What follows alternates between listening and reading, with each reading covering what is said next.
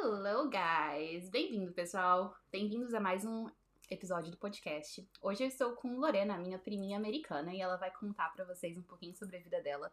O podcast vai ser 100% em inglês, então se preparem pra praticar o listening.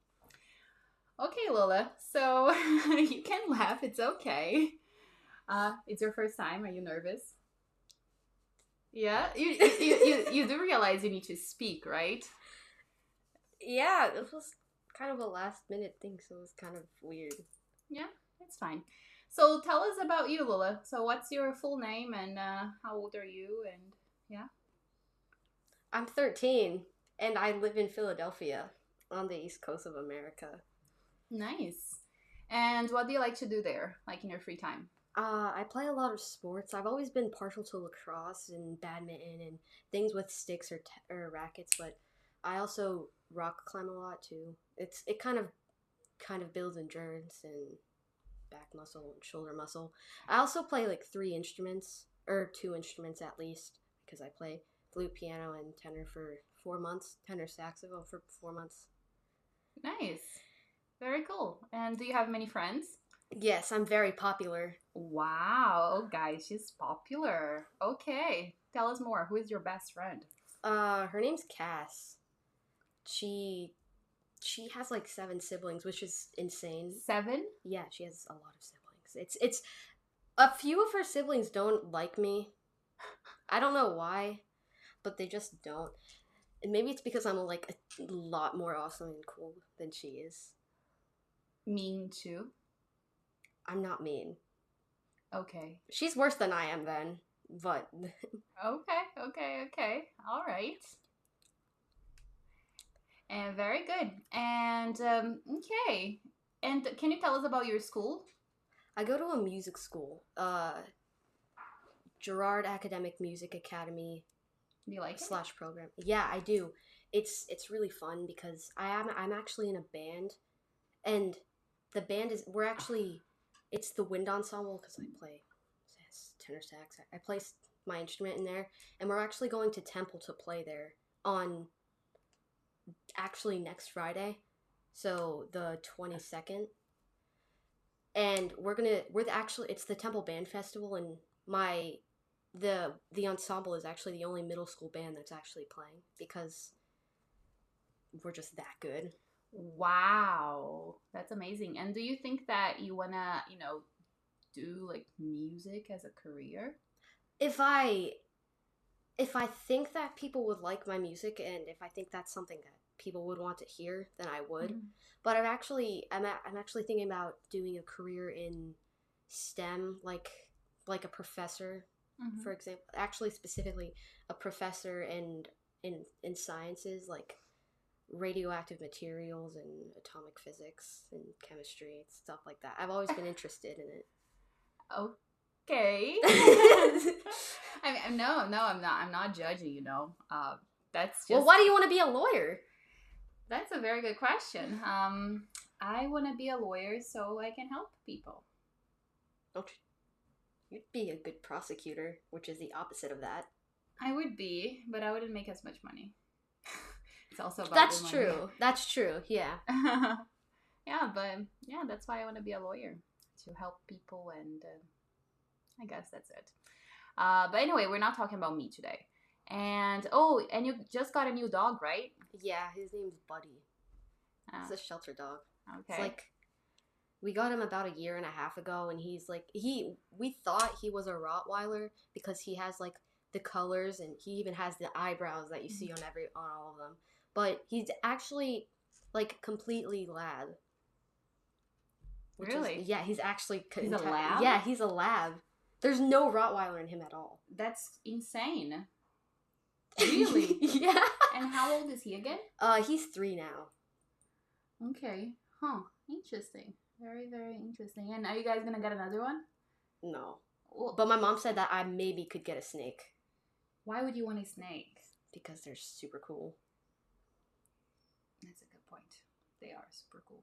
And like I feel like I would look super cool holding one. Oh my god. Okay. I guess. What type of snake would you get? uh probably like a ball python. Uh they're like the they're like pythons, but like a lot smaller, and they're also they're also like big enough that you could literally just hold them on your wrist and just do your every single day task. But okay, Do they bite? I mean, Are they are they poisonous? oh, they're not venomous. No, pythons aren't venomous. They're just like the species of pythons in general is not venomous. Normally, they would choke the life out of their victims because they're insanely large. That sounds very nice to have kind of animal at home. It's uh, I I think It's a lot smaller though. You ball could, you could, you could kill smaller. you could kill your cat though. I mean, the recommended amount of like socialization for them is like once or twice a week. So you're only allowed to touch it once or twice a week. I mean, I wouldn't. That's just the recommendation. So you're not gonna Also, follow they- the recommendation. No. But they get they only need to be fed once a week too, which is and it's which is like It's okay. well, no, that's actually pretty good on I think. Because Yeah. then I can just ignore it for a week. So then what's the point if you were just gonna get a pet to ignore it? Because I can name it and say I have a pet Okay. That's so funny. and I can watch it. just watch it. It's like decoration. Why don't you get a fake one then? Uh, because it's not a real one. That's a valid argument. okay. And how long are you gonna stay here in Brazil?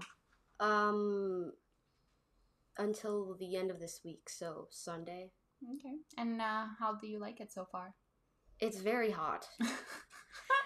It's like that was my first impression here. It was extremely hot and it's extremely humid. And I'm like even the people here say it's really hot after being accustomed to it their entire lives. it is really hot. yes. yes. Yes. Um, have you been to the beach yet? No. No. Okay. You should. I love the beach. There's a beach near my my mom. We just got an apartment near the beach. Oh, did you go to the apartment? No, we haven't gone to the apartment yet. But we we're planning on actually going there tomorrow after my mom gets the keys to it. Okay. We're going to look around and choose our bedrooms. Oh, nice, nice. And I, I heard it's fully furnished, right? Yeah, it is fully furnished. That's really, really cool. I'm looking at places to move. Oh, I cannot say. No, never mind. Anyway, the, I, I'm gonna explain later. But it's because they don't know uh, where I'm going, you know, to move in August yet because I haven't announced Like it. states or cities.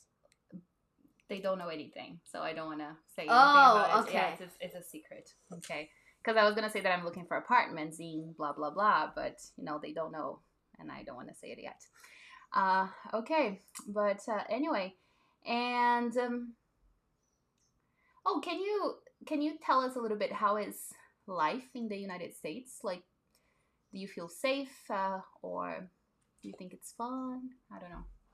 Um, it's like a lot of people I've heard come to the US to like, you know, live betterly. Like I even heard this I I went on Reddit once and I saw this person. It was like a ask Reddit and the question was what in people for I don't know. Well, what do people who live outside of America think of America when you think of America? But it turned out to not be true. Sorry. But um one of them said I'm from Greece and somebody told me that the water fountains they had Coca-Cola like you could drink Coca-Cola out of them for free at any time you want. that's crazy. Yeah, and then they came and then it wasn't like that. So I think a lot of people have misconceptions about what it's like. It's not terrible. It's it's a good life, you know? Like it's a lot of people it's it's a very debatable topic, honestly. Okay. Yeah. Um, I'm getting a little political here. It's not super. It's not as great as people think it is, but it's not terrible. uh-huh. And I live in one of those places where there are a lot of super, There are a lot of super like. Pl- there are a lot of places that are super, like recognizable. Like I live in Philadelphia, and it's literally the Mhm. home of the Liberty Bell. Like Mhm. and then you know there's Temple, which is like a super famous college, and then there's UPenn and Ivy League. There's like everywhere. Mhm. Drexel. There's just a ton of super notable colleges and schools there. Mhm. So Okay. Would you move to a different country? yeah, I would. I mean, if I had the choice to, I would. Okay. Which one? Probably somewhere colder, like Colder? Like, wow, you really don't like, you know, hot weather.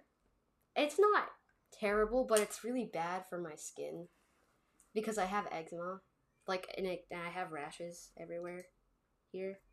Okay. That's a good point. Uh, okay, but all right. So tell us the country. Probably, like, if I had, if it was my dream, Iceland. Iceland.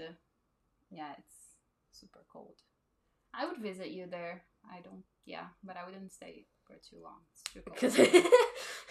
It's too too cold for me. Okay, nice. And what are some tips that you would uh, give to someone that is learning English? um, English isn't like it doesn't sound like there's no specific way of speaking English. There's like many different dialects that you could adjust to if one were to live in America.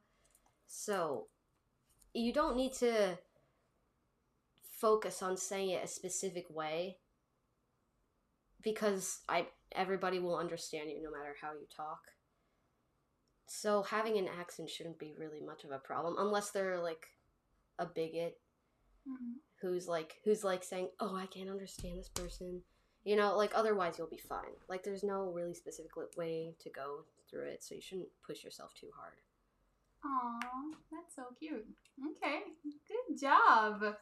Um, all right, Lorena, thank you so much for being here with me today.